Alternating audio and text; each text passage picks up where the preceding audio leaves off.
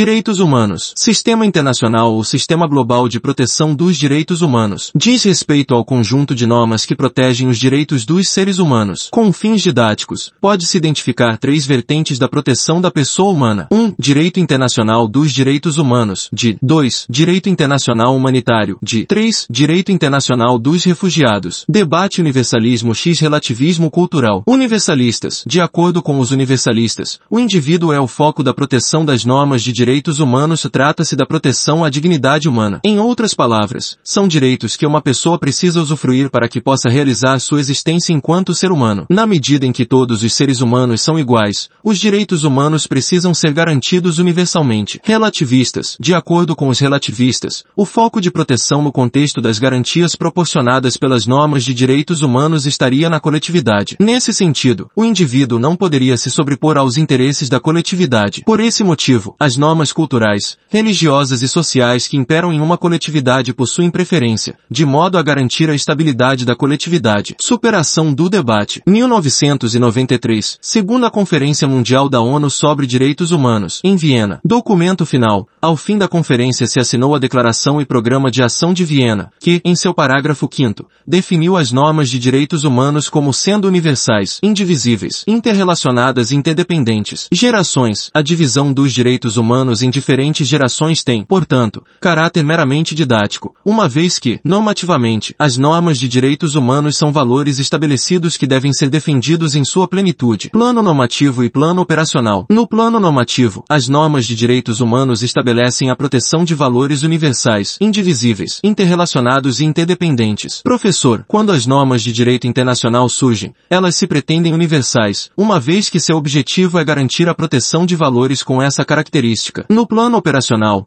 a obrigatoriedade para um Estado de uma norma de direitos humanos depende da fonte do direito internacional público onde essa norma é encontrada. Professor, mesmo que as normas de direitos humanos se pretendam universais em sua abrangência, devido ao teor dos valores que defende, os Estados são, em geral, soberanos para gerar obrigações para si mesmos. Nesse sentido, as obrigações de um Estado quanto à proteção de direitos humanos, excetuado em casos de costume internacional e jus cogens, depende das fontes de direito internacional internacional a quais os Estados se obrigam voluntariamente. Direito Internacional dos Direitos Humanos, DID, são estudadas, nessa primeira vertente da proteção internacional da pessoa humana, as normas de direitos humanos em sentido estrito, direitos civis, políticos, econômicos, sociais, etc. Ou seja, aquelas normas sempre garantidas em termos de paz, e cada vez, também em tempos de conflitos armados, e que se destinam a assegurar que os indivíduos possam realizar, na sua plenitude, a dignidade da pessoa humana. Concepção antiga de DID DH defendia-se que, em tempos de conflito armado, a proteção dos direitos humanos se via substituída pela proteção dos direitos humanitários. Essa concepção não mais é válida, não havendo total separação entre o DID e o DIH. Há normas próprias do DID que continuam a ser obrigatórias em tempos de conflitos armados, como o tráfico de pessoas e a escravidão. Cooperação. Em verdade, há, hoje, a noção consolidada de que o DID e o DIH cooperam entre si para fazer valer o princípio da prevalência da norma mais favorável ao ser humano. Origem moderna. O atual direito internacional dos direitos humanos teve suas raízes lançadas pela Carta da ONU, em 1945, mas, principalmente, pela Declaração Universal dos Direitos Humanos, de 1948. Pré-1945, existiam já, anteriores à Carta da ONU, normas internacionais acerca de direitos humanos, como, por exemplo, a proibição da escravidão, cuja interdição, no plano internacional, remonta ao século XIX. Ao final da Primeira Guerra Mundial, por exemplo, foram feitas normas para a proteção de minorias, assim como foi criada a OIT, importante para a consolidação de direitos trabalhistas. Novidade da Carta da ONU e da Declaração Universal dos Direitos Humanos, o que não existia antes de 1945 no DID era um conjunto geral e sistemático de normas internacionais de direitos humanos. Após 1945, o DID passa a se preocupar com a proteção de todo e qualquer indivíduo pelo simples fato de ele ser um ser humano. Carta ONU, 1945. Artigos sobre direitos humanos na Carta ONU. Arte 1. Trata-se do artigo que versa acerca dos objetivos e finalidades da ONU. Ao lado, por exemplo, da preocupação com a manutenção da paz e da segurança internacionais, o artigo 1. 3 graus, menciona a promoção e o estímulo do respeito aos direitos humanos e às liberdades fundamentais para todos, sem distinção de raça, sexo, língua ou religião. Artes 55 e 56 geram obrigações para a ONU e seus Estados-membros para promover e respeitar os direitos humanos no mundo. Art. 55 5. Se impõe à ONU a obrigação de promover e estimular o respeito de forma eficiente nas relações internacionais. Art. 56. Complementa o raciocínio do artigo 55,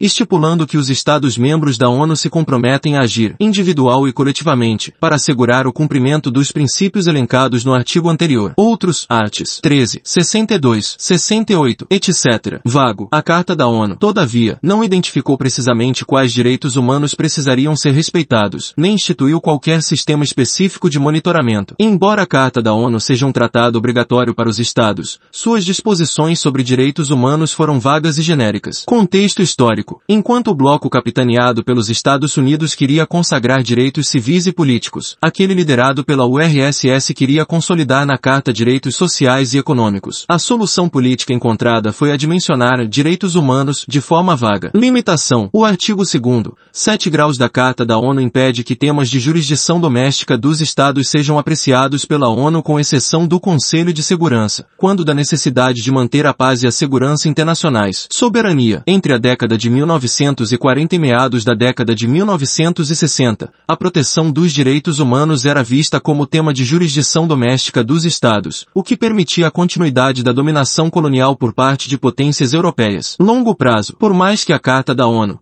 de 1945, tenha criado obrigações em matéria de direitos humanos. Essas obrigações deveriam ser melhor descritas ao longo das próximas décadas. 1946, com base no artigo 68 da Carta da ONU, o ECOSOCO criou a Comissão de Direitos Humanos, Comissão das Nações Unidas sobre Direitos Humanos. Tarefa de especificar. Uma das primeiras tarefas a que se dedicou a comissão foi a de produzir um documento que especificasse os princípios de direitos humanos ausentes na Carta da ONU. Impasse. Como a comissão era formada por representantes dos estados, porém, houve um impasse político devido às prioridades divergentes dos blocos capitalista e socialista. Solução em duas etapas. A comissão decide dividir seus trabalhos em duas etapas. Uma primeira etapa consistiria na produção de um documento não vinculante que pudesse enumerar os princípios de direitos humanos aos quais todos os povos deveriam almejar. Rascunho. Trata-se de um rascunho para o que será a Declaração Universal dos Direitos Humanos um documento bastante abrangente, não incluindo apenas direitos civis e políticos, mas também direitos econômicos, sociais e culturais.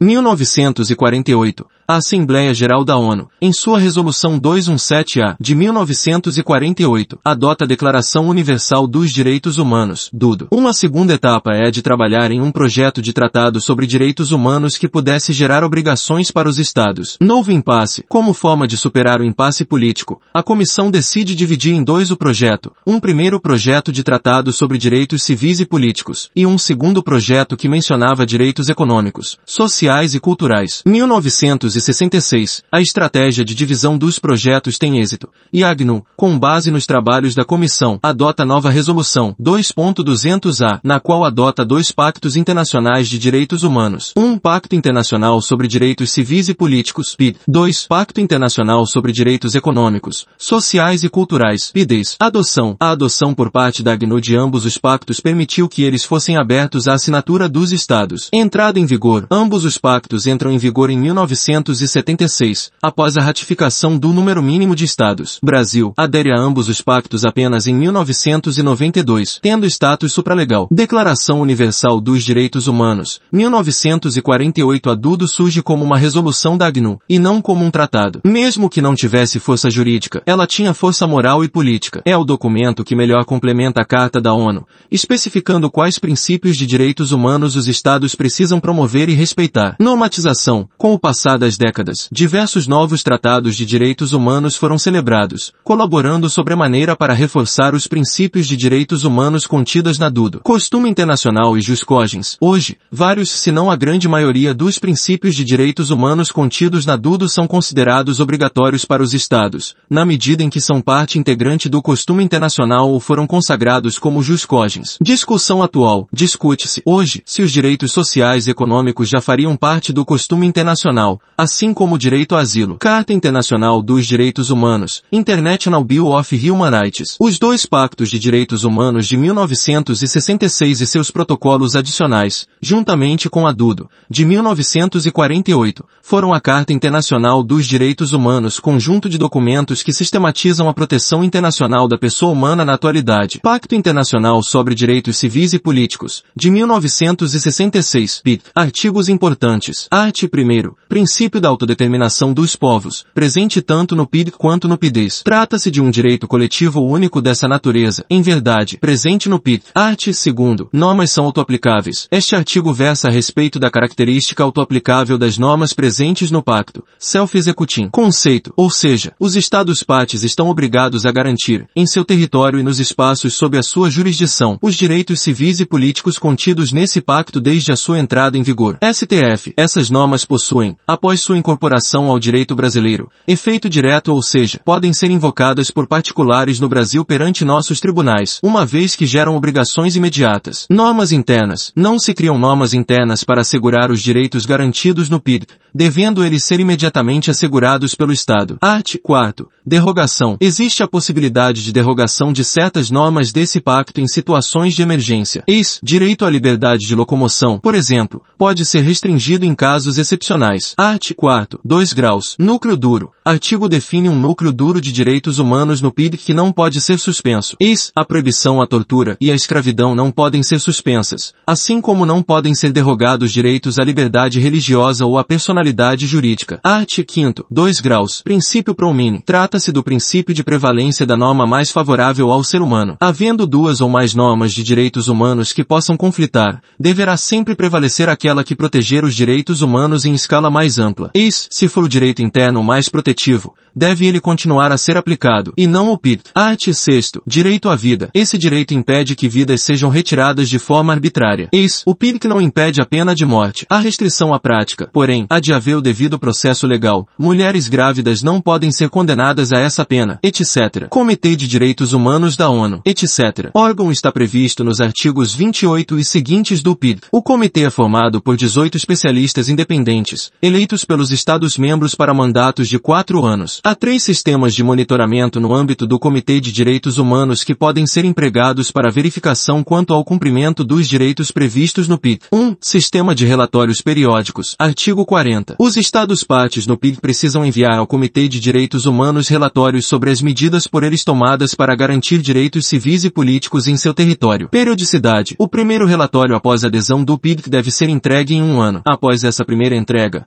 relatórios devem ser encaminhados a cada quatro anos. O comitê pode pedir relatórios a qualquer momento, mas é uma prática que não costuma ocorrer. Apreciação. Ao apreciar o relatório, o comitê admite que entidades não estatais possam fornecer informações complementares. Recomendações. O comitê somente possui poderes para emitir recomendações e sugestões. 2. Sistema das comunicações interestatais. Artigo 41. Um Estado parte pode denunciar outro que não esteja respeitando os direitos civis e políticos nele contidos. Requisito. Para que denúncia possa ocorrer, deve haver declaração de ambos os estados envolvidos aceitando que o comitê tenha poderes para receber tais comunicações. Raro, estados não costumam declarar que podem ser denunciados por outros, de modo que esse sistema de monitoramento não tem tanta relevância hoje em dia. 3. Sistema de petições individuais e protocolo adicional facultativo do PID, 1966. Vítimas de violações de direitos humanos previstos no PID com seus representantes podem peticionar diretamente ao comitê. Requisitos. Artigo 5 do I protocolo adicional deve haver o esgotamento prévio dos recursos internos para que uma petição individual possa ser feita junto ao comitê. Brasil só aderiu ao I protocolo adicional facultativo do PID em 2009. Segundo a protocolo adicional ao PID, 1989 este, sim, proíbe a pena de morte. O Brasil aderiu a ele também em 2009, mas com reserva para continuar a aplicar a pena de morte em caso de guerra declarada, de acordo com a Constituição Nacional. Pactos adicionais. Segundo o protocolo facultativo do Pacto Internacional dos Direitos Civis com vista à abolição da pena de morte, de 1989, com início da vigência em 1991. Pacto Internacional sobre Direitos Econômicos, Sociais e Culturais, de 1966. PIDES. Artigos importantes. Art. 1. Princípio da autodeterminação dos povos. Artigo idêntico ao artigo 1 do PID. Art. 2. Não autoaplicáveis. Estabelece que os Estados-partes somente estão obrigados a assegurar direitos econômicos, sociais e culturais até o máximo dos recursos disponíveis. Non self-executing. Legislação interna. Nesse sentido, para que direitos sejam garantidos, é necessário que haja legislação interna e sua consequente execução para que tais direitos sejam guardados. Natureza programática. As normas presentes no PIDES têm natureza programática, ou seja, devem ser garantidos progressivamente dentro das possibilidades de cada Estado. Art. 5 2 graus. Princípio pro.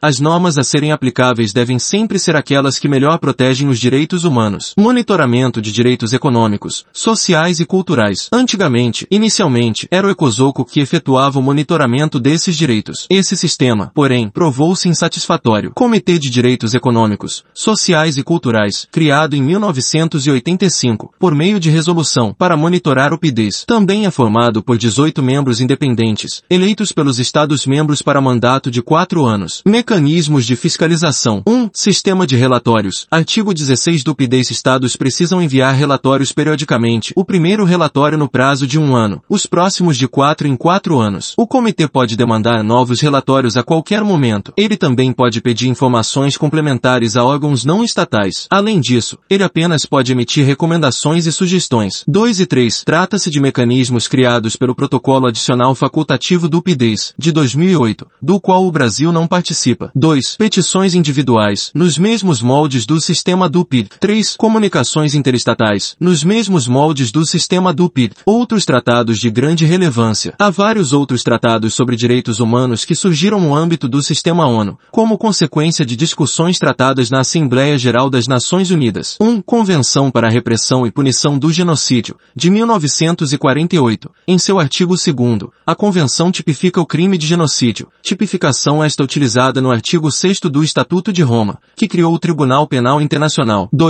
Convenção para a Eliminação de Todas as Formas de Discriminação Racial, de 1965. Possui órgão de monitoramento próprio, em forma de comitê, funcionando de maneira similar àquelas dos comitês dos pactos de 1966, com sistema de relatórios, possibilidade de petições individuais e comunicações interestatais. 3. Convenção para a Eliminação de Todas as Formas de Discriminação contra a Mulher, de 1979. Também conta com comitê para monitorar violações aos direitos humanos aqui previstos. 4. Convenção contra a Tortura e outras penas ou tratamentos cruéis, degradantes ou desumanos, de 1984. Também possui comitê para monitoramento a violações. 5. Convenção sobre os Direitos da Criança, de 1989. Também possui comitê para monitoramento a violações. 6. Convenção sobre os Direitos das Pessoas com Deficiência, e seu protocolo adicional, ambos de 2006. Também possui comitê para monitoramento a violações. Brasil. Ambos os tratados foram incorporados ao direito interno brasileiro mediante o procedimento da SC 45, 2004. O outro tratado a ser incorporado dessa forma foi o Tratado de Marrakech, de 2013. Conselho de Direitos Humanos da ONU. A amplitude da atuação do Conselho é muito mais vasta do que a dos comitês individualmente. Ele não é formado por especialistas independentes, mas por 47 representantes dos estados. O Conselho, por esse motivo, é muito mais influenciado por questões políticas do que os comitês advindos de tratados. Poderes herdados. O Conselho de Direitos Humanos herdou os poderes titularizados pela antiga Comissão de Direitos Humanos da ONU. Sistema de Procedimentos Especiais. A antiga Comissão de Direitos Humanos adquiriu os seguintes poderes por meio da Resolução 1235, 67, do ECOSOCO. 1. O Conselho pode demandar o trabalho de especialistas independentes. 2. O Conselho pode formar grupos de trabalho. 3. O Conselho pode estabelecer mandatos permanentes para monitoramento rotineiro de situações relativas à violação dos direitos humanos. Eles podem ser de dois tipos. Há situações em países específicos, Country Specific Mandates inseridos na lista 1235, ou seja, uma lista de países específicos que são monitorados. B. Situações relativas a direitos específicos ou grupo de vítimas, Thematic Mandates. Resolução 1503, 70. De acordo com essa resolução, particulares passaram a poder levar ao conhecimento da Comissão e, hoje em dia, do Conselho, violações graves e generalizadas de direitos humanos. Recomendações e sugestões. O Conselho pode emitir recomendações e sugestões para os Estados-membros. Novos poderes. Para além dos poderes herdados da Comissão, o Conselho atual tem novos poderes para monitoramento. Sistema de revisão periódica universal, criado por meio da Resolução 5.1, superando o problema da lista 1235, uma vez que todos os Estados-membros da ONU são monitorados periodicamente pelo Conselho, recebendo relatórios de 5 em 5 anos, antigamente de 4 em 4 anos. Alto Comissariado da ONU para os Direitos Humanos, criado em 1993 pela GNU, com a função de coordenar as atividades dos diversos órgãos da ONU nessa seara, fornecendo, por exemplo, auxílio operacional. Alto Comissário, cargo passou a ser a face da proteção dos direitos humanos no sistema da ONU os direitos humanos sendo um dos pilares do sistema como um todo, para além de desenvolvimento e segurança. Direito Internacional Humanitário, DIH, trata-se de uma vertente da proteção internacional da pessoa humana a partir de normas de direitos humanos. Objetivo. As normas de direito humanitário têm por finalidade limitar o sofrimento humano desnecessário, assim como os danos supérfluos, durante os conflitos armados. Teoria da complementaridade. O DID e o DIH se complementam, uma vez que os direitos encontrados no DID podem nortear ou complementar aqueles do DIH. Abrangência. O DIH se refere tanto a conflitos armados internacionais como quanto a conflitos armados não internacionais, ou conflitos armados internos. Ramos do direito acerca de conflitos armados. Jus ad bellum.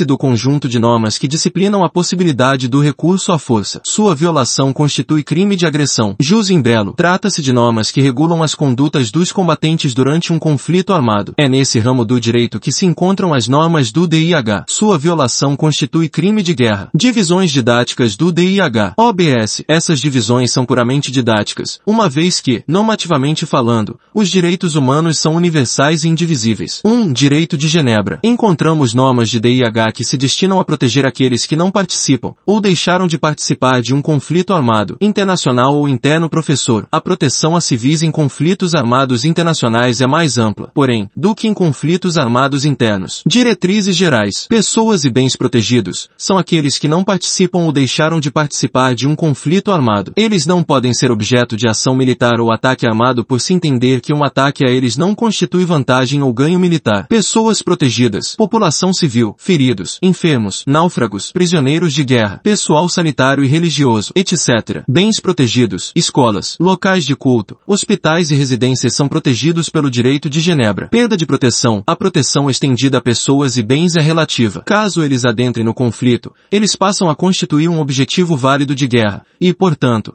não mais estão protegidos. Artigo 51. 3 graus do I Protocolo adicional às Convenções de Genebra de 1949. Prisioneiro de guerra. Essa figura somente existe em conflitos armados internacionais, quando combatentes de forças armadas de estados soberanos se veem autorizados a matar seus adversários. O artigo 87 da Terceira Convenção de Genebra de 1949 define que um combatente capturado não pode responder por crimes comuns, mas tão somente pelos atos que as próprias forças armadas do estado que o capturou podem responder, ou seja, por crimes de guerra ou por crimes contra a humanidade. Conflitos armados internos. Em conflitos armados internos, não há a do prisioneiro de guerra, uma vez que os estados não admitem que particulares possam matar os integrantes de suas forças armadas. Caso um estado prenda um combatente rebelde em contexto de conflito interno, por exemplo, ele pode aplicar sua legislação penal comum. Combatente interno. Por mais que um combatente interno capturado não seja considerado prisioneiro de guerra, ele tem sim proteção segundo o direito de Genebra. Essa proteção está normatizada pelo artigo 3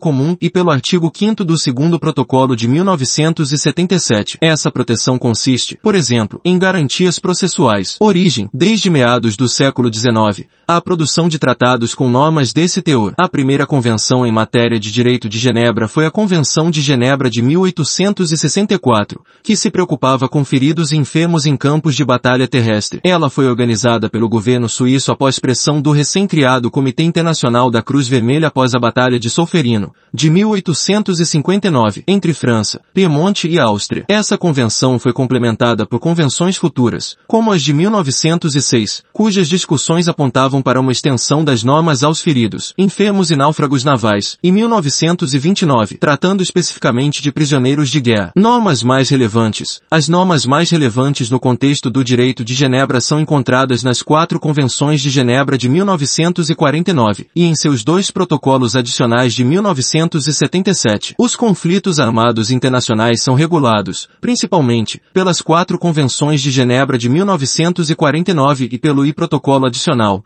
de 1977. Os conflitos armados internos são regulados, principalmente, pelo artigo 3 comum das Convenções de Genebra de 1949 e pelo segundo Protocolo Adicional, de 1977. Quatro convenções de Genebra de 1949. As primeiras três convenções de 1949 atualizam e expandem as normas relativas à proteção de e feridos enfermos em campos de batalha terrestre. Segunda, feridos, enfermos e náufragos navais. E terceira, prisioneiros de guerra. A quarta convenção trata de assunto novo, qual seja, quarta, a proteção de civis durante conflitos armados. Tal tratamento se fez necessário após os eventos ocorridos na Segunda Guerra Mundial. Estados parte costume internacional. Todos os 194 Estados-membros da ONU são parte nas convenções de Genebra. As normas presentes, presentes na Convenção de Genebra de 1949 também são consideradas, hoje em dia, costume internacional. Cuidado! O mesmo não ocorre com as normas dos protocolos adicionais. Esses não foram assinados por todos os países da ONU, e apesar de algumas de suas normas serem consideradas parte do costume internacional atual, não se trata das normas em sua completude. Abrangência em conflitos. As quatro convenções de Genebra de 1949 se preocupam primordialmente com a regulamentação dos conflitos armados internacionais. De forma subsidiária, o artigo 3 comum, igual nas quatro convenções, regulava conflitos armados internos. Trata-se de uma cláusula de salvaguarda cujo objetivo era o de assegurar direitos básicos do direito de Genebra para aqueles afetados afetados por conflitos armados internos até que surgissem normas específicas acerca do tema. O artigo 3 comum foi inspirado pela cláusula Martens, formulada nas conferências de paz de Haia de 1899 e 1907, e que assegurava direitos de tratamento a combatentes baseados na moral e na ética, ainda que não houvesse normas específicas a respeito. Segundo a protocolo adicional, de 1977, o segundo protocolo adicional, de 1977, juntamente com o artigo terceiro comum das Convenções de Genebra de 1949, sistematiza as normas de direito humanitário de Genebra no âmbito de conflitos armados internos. Para que o conflito seja regulado pelo segundo protocolo, no entanto, há um requisito a ser cumprido de acordo com seu artigo 1 um graus, qual seja, o de uma das partes combatentes ser um Estado e a outra parte ser um grupo particular bem organizado. Caso este não seja o caso, e o conflito interno se der entre grupos particulares apenas, aplicam-se as normas presentes no artigo artigo 3 comum das Convenções de Genebra de 1949. Brasil, parte desde 1992. Estados Unidos nunca assinaram. Amplitude do conflito. Meros distúrbios ou tensões internas não constituem conflitos armados internos. Artigo 1 2 graus do segundo protocolo, de 1977. E protocolo adicional, de 1977, versa apenas acerca de conflitos armados internacionais.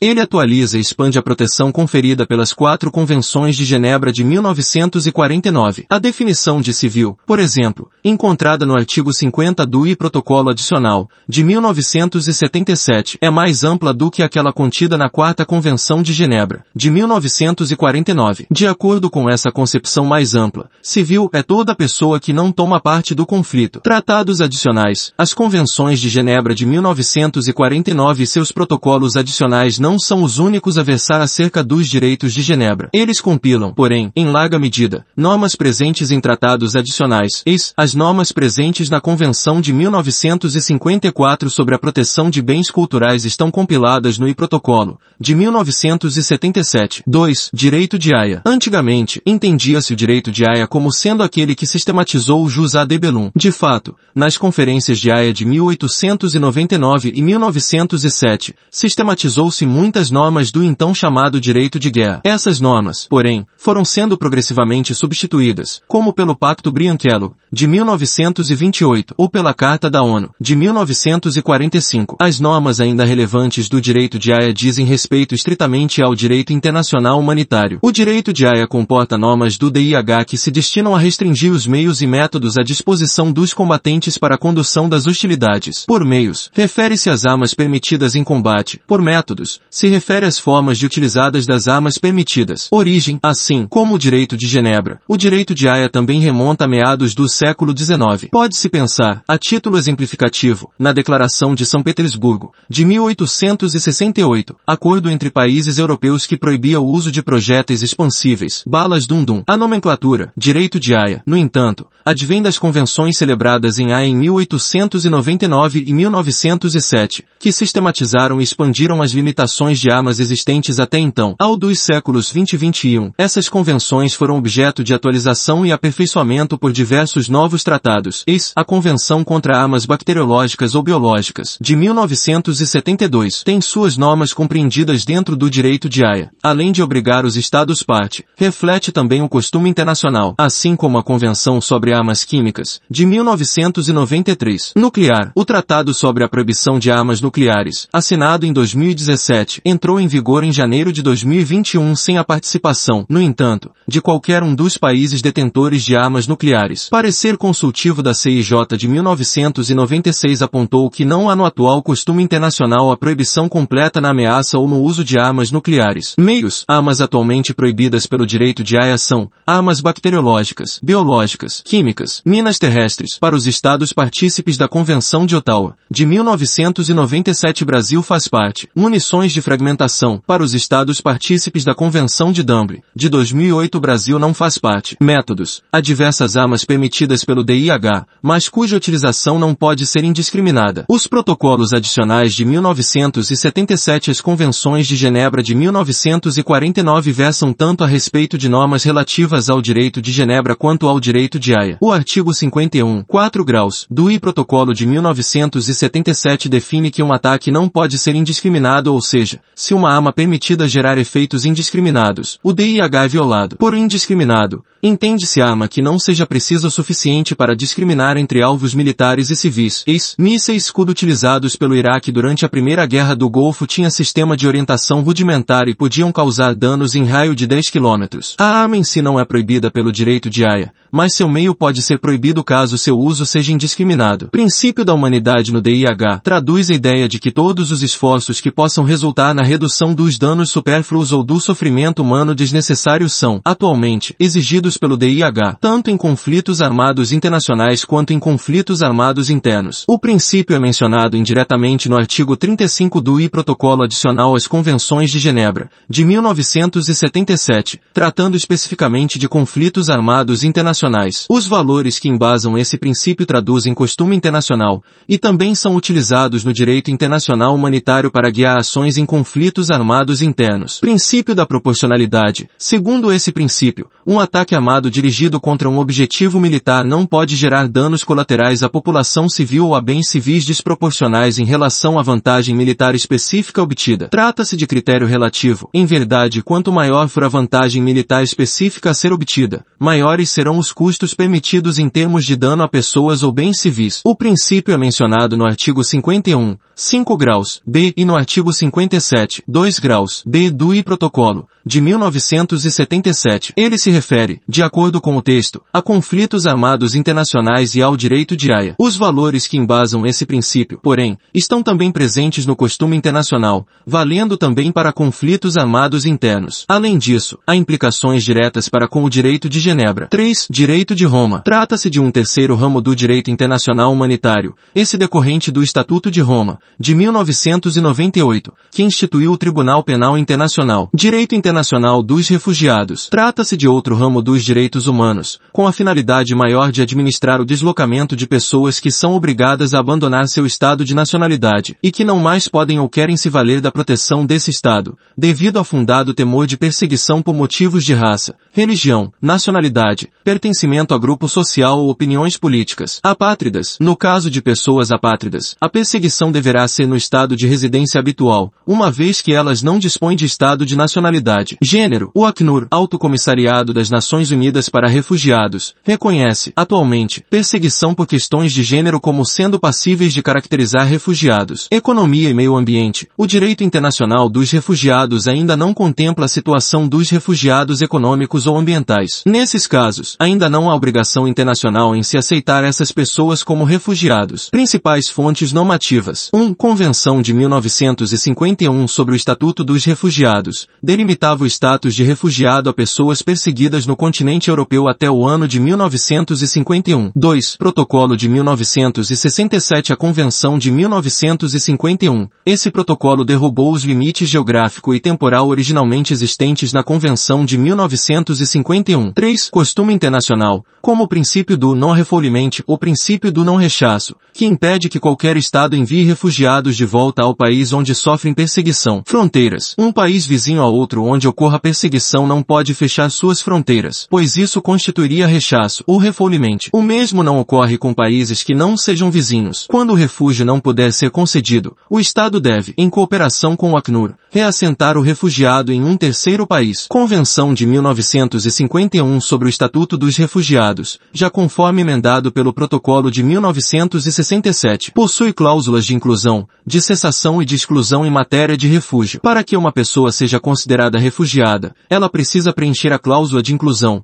e não deve preencher a cláusula de cessação ou a cláusula de exclusão. Cláusula de inclusão, artigo 1 da Convenção de 1951 para que pessoa incida sobre essa cláusula, deve preencher os seguintes requisitos. 1. Um, estado de nacionalidade. A perseguição deve ocorrer no estado de nacionalidade, além do fato de que a pessoa perseguida deve conseguir abandonar esse estado. Caso a pessoa seja pátrida, a perseguição deve acontecer no estado de residência habitual. 2. Fundado temor de perseguição. É necessário que haja fundado temor de perseguição por motivos de raça, religião, nacionalidade, pertencimento a grupo social ou opiniões políticas. Elemento subjetivo. É necessário que a pessoa em questão considere que seja perseguida, observando os membros do seu grupo. Uma pessoa teme ser a próxima a ter a sua vida ou sua integridade física violadas. Elemento objetivo. É necessária a comprovação, com base em fatos, de que a perseguição de fato existe. Cláusulas de cessação. Quando se termina com o status de pessoa que era, até então, considerada refugiada. Ex-término da perseguição. Retorno voluntário. Aquisição de nova nacionalidade, etc. Cláusulas de exclusão. Impedem que uma pessoa possa ser considerada refugiada em de ex-pessoas condenadas por crimes hediondos, de genocídio, de guerra ou contra a humanidade. Direitos garantidos ao refugiado. Observação professor. Esses direitos são basicamente idênticos aos concedidos aos apátridas pela Convenção de 1954 sobre o Estatuto dos Apátridas. Observação inglês. Há uma diferença entre asylum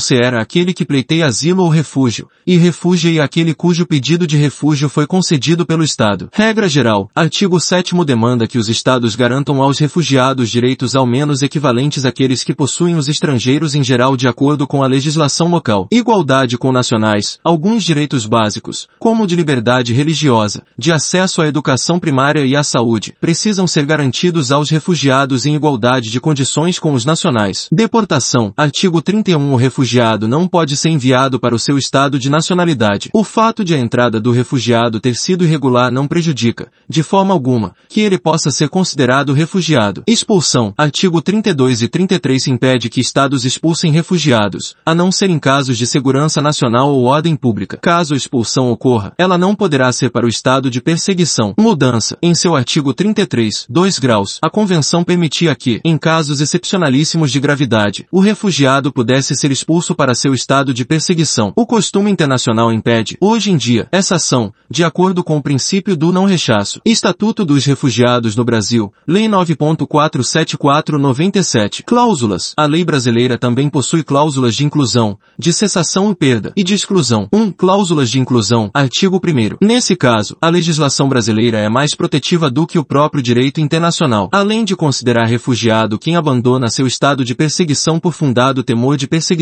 a lei brasileira também reconhece como refugiado as pessoas que abandonam seu estado de nacionalidade em virtude de violações graves e generalizadas de direitos humanos. Influência. A legislação brasileira é fortemente influenciada pela Declaração de Cartagena, de 1984, que recomendava a expansão, por parte dos Estados, das cláusulas de inclusão para concessão de refúgio, de modo que contemplasse graves e generalizadas violações de direitos humanos. CONARE. Essa é a posição do Comitê Nacional para os Refugiados, sob orientação do governo federal desde 2019, em relação aos venezuelanos no Brasil. Economia e meio ambiente. O Brasil ainda não reconhece a figura do refugiado ambiental ou econômico. Questões ambientais podem embasar, porém, o pedido de visto temporário, com justificativa de assistência humanitária, de acordo com o artigo 14, 7 graus, c, da Lei de Migração. 2. Cláusulas de cessação perda da condição de refugiado, artes 38-39. A legislação brasileira dispõe das mesmas cláusulas de cessação ou perda presentes na Convenção de 1951 sobre o Estatuto dos Refugiados. Quando o refugiado volta ao seu estado de nacionalidade, adquire nova nacionalidade, renuncia a essa condição, sai do território sem autorização do governo, constitui ameaça à segurança nacional, ou quando cessa a perseguição em seu estado nacional. Art. 38. Cessará a condição de refugiado nas hipóteses em que o estrangeiro e voltar a valer-se da proteção do país de que é nacional. Segunda, recuperar voluntariamente a nacionalidade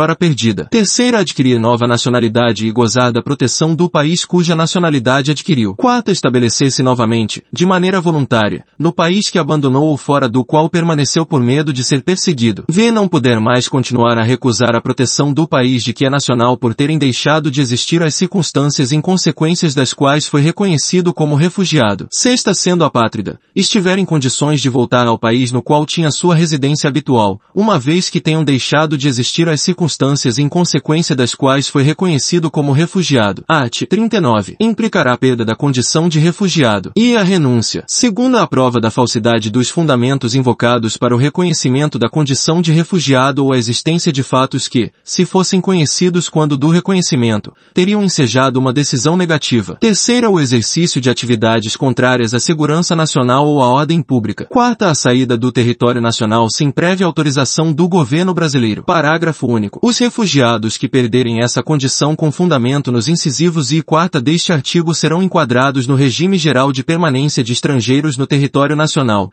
e os que a perderem com fundamento nos incisos segundo e terceiro estarão sujeitos às medidas compulsórias previstas na Lei N 6.815, de 19 de agosto de 1980. 3. Cláusulas de exclusão. Artigo 3 Preenchem cláusulas de exclusão, de acordo com a legislação brasileira, pessoas que cometeram crimes de guerra, crimes de genocídio, crimes contra a humanidade ou crimes hediondos. Também preenchem cláusulas de exclusão quem já goza de proteção ou assistência por parte de órgão ou instituição da ONU, com exceção do Acnur. Art. Terceiro não se beneficiarão da condição de refugiados indivíduos que, e, já desfrutem de proteção ou assistência por parte de organismo ou instituição das Nações Unidas que não o Alto Comissariado das Nações Unidas para os Refugiados, Acnur. Segunda, sejam residentes no território nacional e tenham direitos e obrigações relacionados com a condição de nacional brasileiro.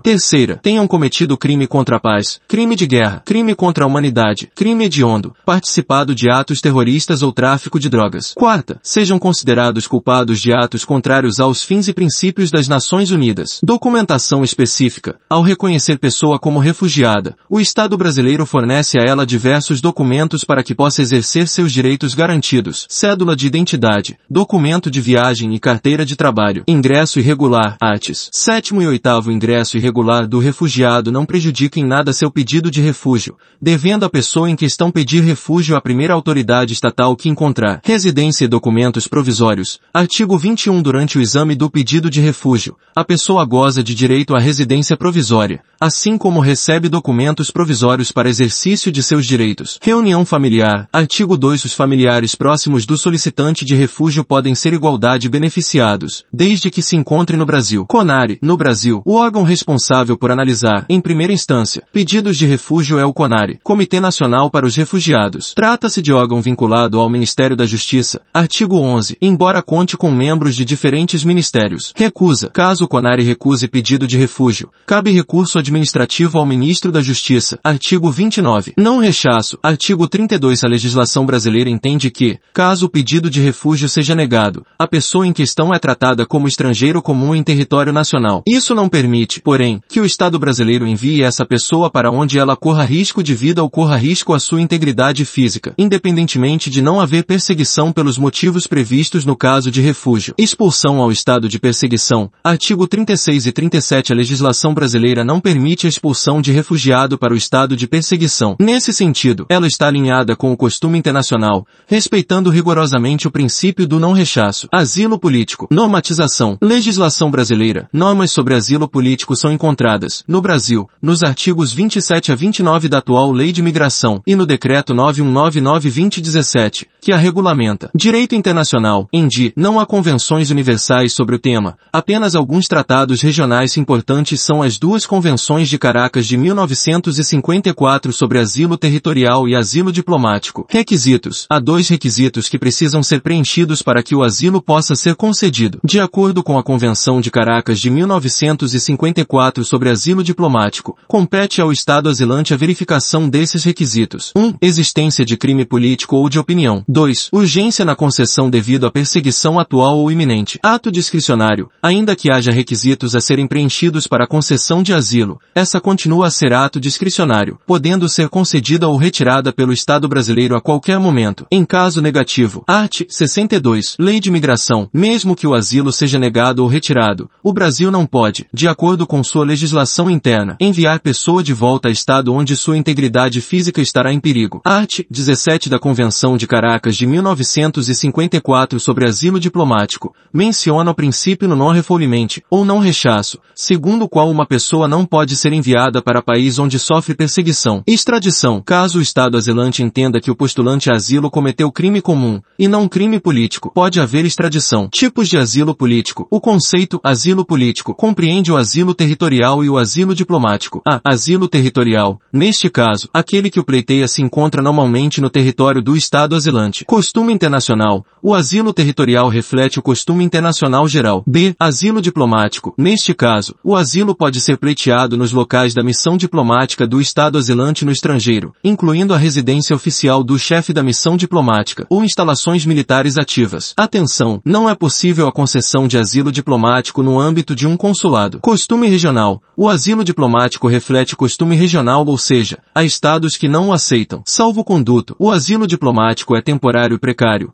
devendo ser convolado em asilo territorial após deslocamento protegido por salvo-conduto. Como o asilo diplomático não é costume geral, apenas regional, estados que não compartilham dessa prática não estão obrigados a conceder salvo-conduto. Is, Assange na Inglaterra. Brasil. O Brasil, por sua vez, reconhece o asilo diplomático e se obriga a conceder salvo-conduto, caso demandado. Concessão, de acordo com o artigo 12 do Decreto 9.19917, que regulamentou a Lei de Migração, a concessão de asilo cabe ao Presidente da República, consultado pelo Ministro de Estado das Relações Exteriores. Decreto 9.19917 regulamenta a Lei de Migração. Art. 112. Compete ao Presidente da República decidir sobre o pedido de asilo político e sobre a revogação de sua concessão, consultado o Ministro de Estado das Relações Exteriores. Art. 113. Em nenhuma hipótese, a retirada compulsória decorrente de decisão denegatória de solicitação de asilo político ou revogatória da sua concessão será executada para território onde a vida e a integridade do imigrante possam ser ameaçadas. Art. 114. O ato de concessão do asilo político disporá sobre as condições e os deveres a serem observados pelo asilado. Art. 115. O asilado deverá se apresentar à Polícia Federal para fins de registro de sua condição migratória no prazo de 30 dias, contado da data da publicação do ato de concessão do asilo político. Art. 116. O solicitante de asilo político fará jus à autorização provisória de residência, demonstrada por meio de protocolo, até a obtenção de resposta do seu pedido. Parágrafo único. O protocolo previsto no caput permitirá o gozo de direitos no país, dentre os quais i. a expedição de carteira de trabalho provisória. Segunda, a inclusão no cadastro de pessoa física. E terceira, a abertura de conta bancária em instituição financeira supervisionada pelo Banco Central do Brasil. Art. 117. O direito de reunião familiar será reconhecido a partir da concessão do asilo político. Parágrafo único. A autorização provisória de residência concedida ao solicitante de asilo político será estendida aos familiares a que se refere o artigo 153, desde que se encontre no território nacional. Art. 118. A saída do país sem prévia comunicação ao Ministério das Relações Exteriores implicará renúncia ao asilo político. Parágrafo único. O solicitante de asilo político deverá solicitar autorização prévia ao Ministro das Relações Exteriores para a saída do país, sob pena de arquivamento de sua solicitação. Asilo X refúgio. Natureza constitutiva e natureza declaratória. O asilo é considerado como tendo natureza constitutiva. Isso quer dizer que indivíduos não têm direito subjetivo ao asilo, sendo sua concessão um ato de soberania dos Estados. Parecer consultivo. Um parecer consultivo recente da Corte Interamericana de Direitos Humanos comunicou que o asilo diplomático teria natureza constitutiva, mas não o asilo territorial. De acordo com esse documento, a concessão de asilo territorial seria obrigatória para os Estados. O parecer foi pedido pelo Equador para saber proceder em relação ao caso de Julian Assange. Negativa. A maior parte dos países da região não aceita esse parecer, e o Brasil, em particular, no artigo 27 da sua Lei de Migração, definiu que a concessão de asilo é sempre ato discricionário. O refúgio tem natureza declaratória, ou seja, o refugiado tem direito subjetivo para tanto, precisando apesar preencher os requisitos necessários para que seja reconhecida pelo Estado em questão. Pode-se dizer que o refugiado é um objeto de proteção específica por parte do DIP. Monitoramento. Em termos de monitoramento, não há órgão internacional que monitore a concessão de asilo, uma vez que se trata de ato de soberania. Já para o refúgio, o monitoramento do respeito a esse direito é feito pela ACNUR. Territorialidade. Enquanto se pode diferenciar o asilo territorial e o asilo diplomático, o mesmo não ocorre com o refúgio, sendo este último apenas territorial, com a necessidade de que o refugiado tenha abandonado seu estado de nacionalidade. Perseguição. O asilo pode ser concedido apenas para casos de perseguição por crimes políticas e de opinião, podendo ser ela em qualquer país. Em geral, a perseguição no caso do asilo é individual. O refúgio abrange perseguição de vários tipos religiosa, étnica, cultural, cultural ou de opinião, necessitando, porém, que ela ocorra no estado de nacionalidade do refugiado. Normalmente, a perseguição no caso do refúgio é coletiva. Sistemas regionais de proteção dos direitos humanos. Esses sistemas complementam o sistema global de proteção dos direitos humanos para ampliar a proteção de direitos. Quando da sobreposição de normas ou sistemas, utilizasse o princípio da prevalência da norma mais favorável ao ser humano, princípio pro. Três sistemas mais importantes. 1. Um, sistema europeu. Principal fonte normativa é a Convenção Europeia de Direitos Humanos de 1950, com entrada em vigor em 1953. Criação. Foi criada no âmbito do Conselho da Europa, e todos os seus 47 membros são Estados-partes no tratado. Observação. Não confundir com o Conselho Europeu e o Conselho da União Europeia, órgãos, respectivamente, de cúpula e legislativo da União Europeia. No âmbito desta última, há outro Tratado de Direitos Humanos, a Carta dos Direitos Fundamentais. Observação 2. O Tratado de Lisboa, de 2007, determinou que a EU deveria aderir à Convenção de 1950. Isso porque a Corte Europeia de Direitos Humanos não pode julgar os órgãos da UE caso eles violem a Convenção de 1950. Além disso, o acesso de indivíduos à Corte Europeia de Direitos Humanos é, hoje, mais fácil do que o acesso ao Tribunal de Justiça da União Europeia. Até hoje, março de 2021, a UE não faz parte da Convenção de 1950. Conteúdo. A Convenção Europeia se preocupa em disciplinar direitos civis e políticos. Os direitos econômicos, sociais e culturais serão normatizados em âmbito europeu na década de 60. Carta Social da Europa. Protocolos. 16 protocolos, ao longo das últimas décadas, ampliaram e atualizaram a proteção dos direitos humanos contida no texto original. Dos 16 protocolos, apenas o protocolo N15 não está em vigor. Protocolo 11, 1994-1998 extinguiu as antigas Comissão e Corte Europeia de Direitos Humanos, em vigor desde a década de 50, e criou, em seus lugares, uma nova Corte Europeia de funcionamento permanente e com jurisdição compulsória sobre todos os Estados-partes. Corte Europeia de Direitos Humanos possui tanto jurisdição contenciosa como consultiva. Jurisdição consultiva pode emitir pareceres consultivos, não obrigatórios, acerca da interpretação e aplicação das normas da própria Convenção de 1950, artigo 48 da Convenção Europeia de 1950. Legitimidade ativa. Originalmente, apenas o Comitê de Ministros do Conselho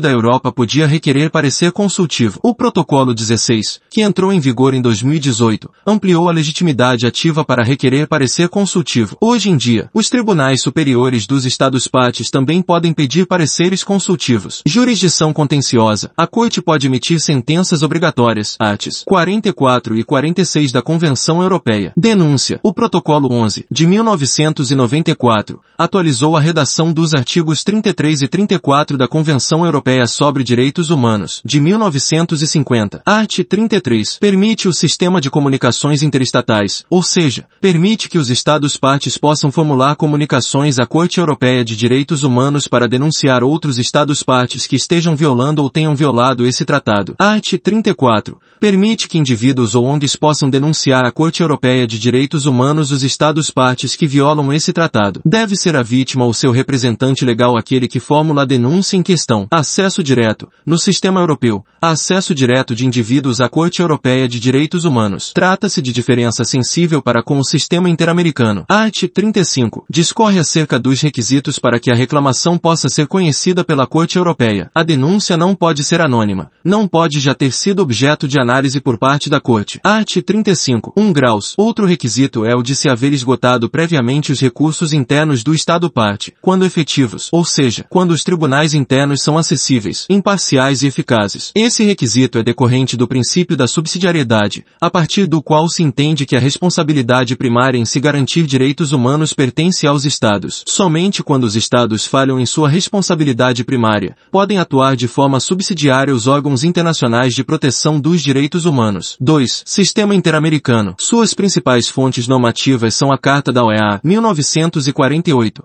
e a Convenção Americana de Direitos Humanos, 1969. Carta da OEA, 1948. Art. 3 e menciona a preocupação com a promoção e o respeito aos direitos humanos como um dos princípios da organização. 1948. A Carta da OEA não criou imediatamente nenhum órgão específico de monitoramento. Declaração, 1948 em meados de 1948 e, portanto, anteriormente a Dudo, aprova-se a Declaração Americana sobre os Direitos e Deveres dos Homens, documento que indica que princípios de direitos humanos os Estados estados deveriam observar. Não tem poder vinculante, apenas recomendatório. Ainda assim, muitos de seus preceitos são considerados hoje costume internacional, e devem ser observados por aqueles estados que são partes da Carta da OEA. 1959. Criação da Comissão Interamericana de Direitos Humanos durante a quinta reunião dos ministros das Relações Exteriores dos países da OEA, iniciando suas tarefas em 1960, com sede Washington, D.C. Ela é composta por sete membros eleitos para mandatos de quatro anos, com atuação independente em relação a seus estados. 1965. Comissão recebe poderes para investigar violações de direitos humanos nos países do continente. Ela, porém, apenas formula sugestões e recomendações. 1967. Protocolo de Buenos Aires, entrado em vigor em 1970, em seu artigo 106, torna a comissão um órgão da OEA. Enquanto órgão da OEA, a comissão pode monitorar os Estados-membros tanto com base na Carta da OEA e na Declaração Americana, de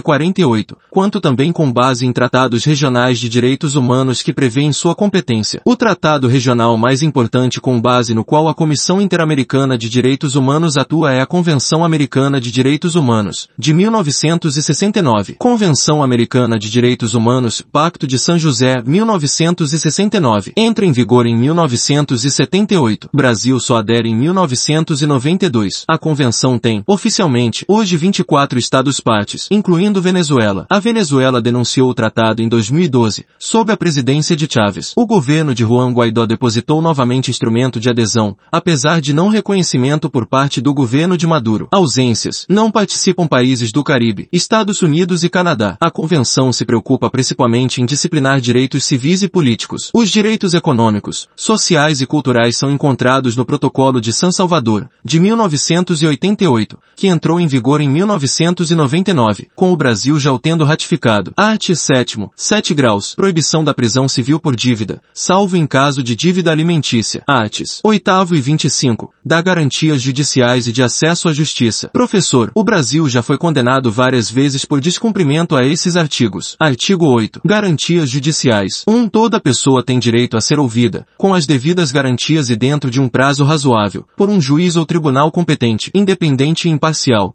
estabelecido anteriormente por lei, na apuração de qualquer acusação penal formulada contra ela, ou para que se determinem seus direitos ou obrigações de natureza civil, trabalhista, fiscal ou de qualquer outra natureza. 2. Toda pessoa acusada de delito tem direito a que se presuma sua inocência enquanto não se comprove legalmente sua culpa. Durante o processo, toda pessoa tem direito, em plena igualdade, às seguintes garantias mínimas. A direito do acusado de ser assistido gratuitamente por tradutor ou intérprete, se não compreender ou não falar o idioma do juiz ou tribunal. B. Comunicação prévia e pormenorizada ao acusado da acusação formulada. C. Concessão ao acusado do tempo e dos meios adequados para a preparação de sua defesa. D. Direito do acusado de defender-se pessoalmente ou de ser assistido por um defensor de sua escolha e de comunicar-se, livremente e em particular, com seu defensor. E. Direito irrenunciável de ser assistido por um defensor proporcionado pelo Estado, remunerado ou não, segundo a legislação interna, se o acusado não se defender ele próprio nem nomear defensor dentro do prazo estabelecido pela lei. F. Direito da defesa de inquirir as testemunhas presentes no tribunal e de obter o comparecimento,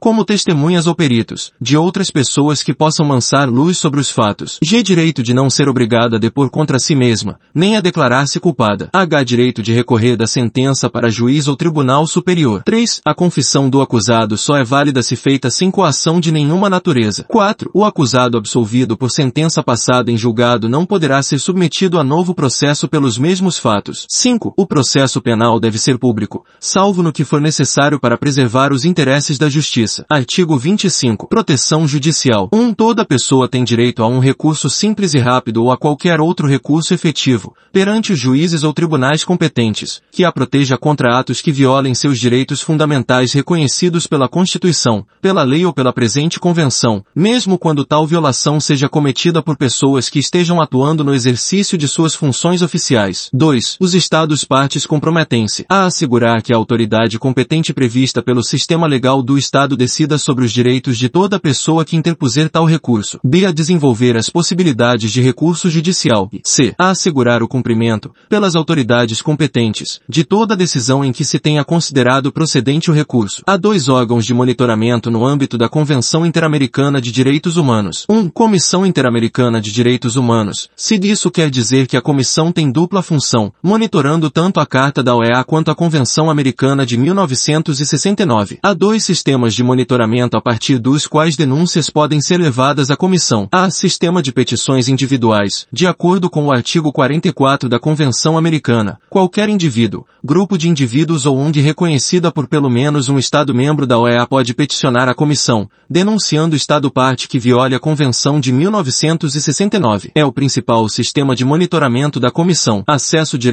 Indivíduos têm acesso direto à comissão. Diferença. Diferentemente do sistema europeu, dentro da Comissão Interamericana de Direitos Humanos, petições podem ser feitas por pessoas que não tenham sido vítimas de violação de direitos humanos. Medidas provisórias e cautelares. A comissão tem poderes para emitir medidas provisórias em casos de urgência, com fins de garantia de direitos humanos. Essas medidas não são obrigatórias, mas recomendatórias, diferentemente das medidas provisórias emitidas pela Corte Interamericana de Direitos Humanos. B. Sistema de Comunicações Interestatais, previsto no artigo 45, permite que Estados denunciem violações de direitos humanos em outros Estados. Para isso, tanto o Estado que denuncia como o Estado denunciado precisam reconhecer à Comissão poderes para receber tais comunicações. Na prática, o sistema não tem sido utilizado, uma vez que Estados costumam não reconhecer o poder de outros de denunciá-los. Requisitos de admissibilidade. A comissão precisa analisar se os requisitos de admissibilidade foram preenchidos para analisar a denúncia. Esses requisitos estão elencados no artigo 46 da Convenção de 1969. O principal requisito é o esgotamento prévio dos recursos internos, quando efetivos, princípio da subsidiariedade. Relatórios, artes 48 a 51 se preenchidos os requisitos de admissibilidade, a comissão investiga a situação e fórmula relatório confidencial com os fatos investigados. Caso o Estado não modifique suas práticas violatórias, a comissão pode produzir um segundo relatório. Este público. 2. Corte Interamericana de Direitos Humanos. Corte criada pela Convenção Interamericana de Direitos Humanos, de 1969. Começa seus trabalhos em 1978, quando a convenção entra em vigor. Membros. Formada por sete membros eleitos entre nacionais dos países da OEA para mandatos de seis anos, sendo possível uma reeleição. Artigo 52 e seguintes da Convenção. Os países votantes são aqueles Estados-partes na Convenção Americana, de 1969. 24 Estados-partes. Oficialmente,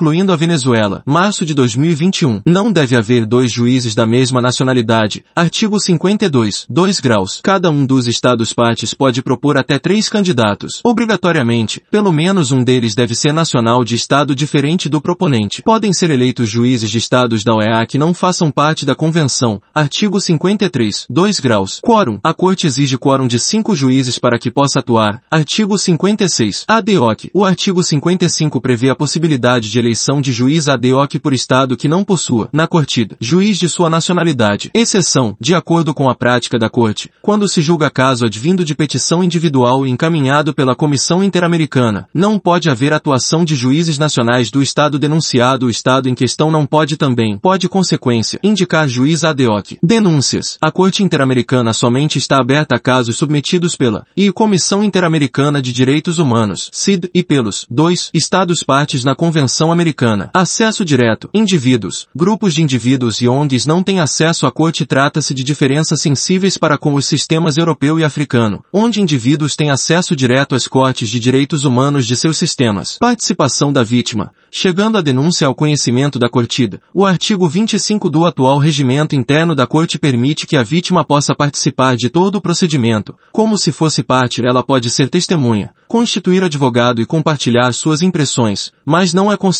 parte do processo. Partes do processo serão apenas um Estado denunciante, a o Estado denunciado. Responsabilidade do Estado. A jurisprudência da Corte Interamericana de Direitos Humanos reconhece a responsabilidade do Estado por violações de direitos humanos não apenas como resultado de uma ação ou omissão a ele diretamente imputável, mas também em virtude da falta de devida diligência do Estado em prevenir uma violação cometida por particulares. Jurisdição 1. Jurisdição contenciosa. De acordo com o artigo 62 da Convenção Americana, a jurisdição contenciosa da Cortida é facultativa para os Estados-partes. Por meio de declaração, os Estados podem se submeter à jurisdição contenciosa da Corte em vários casos ou para um caso em específico. Brasil, apesar de ter se tornado parte da Convenção em 1992, o país só aceitará a jurisdição contenciosa da Corte em 1998, a partir de declaração. Violações de direitos humanos perpetradas pelo Estado brasileiro antes de 1998 só podem ser julgadas caso os crimes ainda não tenham sido completamente desvendados e não se tenha feito justiça. Nesses casos, considera-se que as consequências do crime ainda se estendem no tempo para além de 1998, sendo ainda presentes. Esse é o caso de condenações sofridas pelo Brasil por violações cometidas pelo Estado brasileiro durante o regime militar. Manifestação da Corte. O artigo 63 permite que a Corte se manifeste de diversas formas. Sentença. A Corte pode, em sentença obrigatória, artigo 67, e determinar a interrupção do ilícito, e que uma, 2, indenização seja concedida à vítima. O artigo 68 permite que a execução da parte indenizatória da sentença ocorra nos tribunais internos do Estado condenado. Brasil. Vítimas de violações estatais durante o regime militar conseguem receber indenização pecuniária, mas não conseguem que seus violadores sejam punidos, uma vez que o STF reconhece a vigência da lei de anistia. Medidas cautelares e provisórias. Em situações de extrema gravidade e urgência, a Corte pode emitir medidas cautelares ou medidas provisórias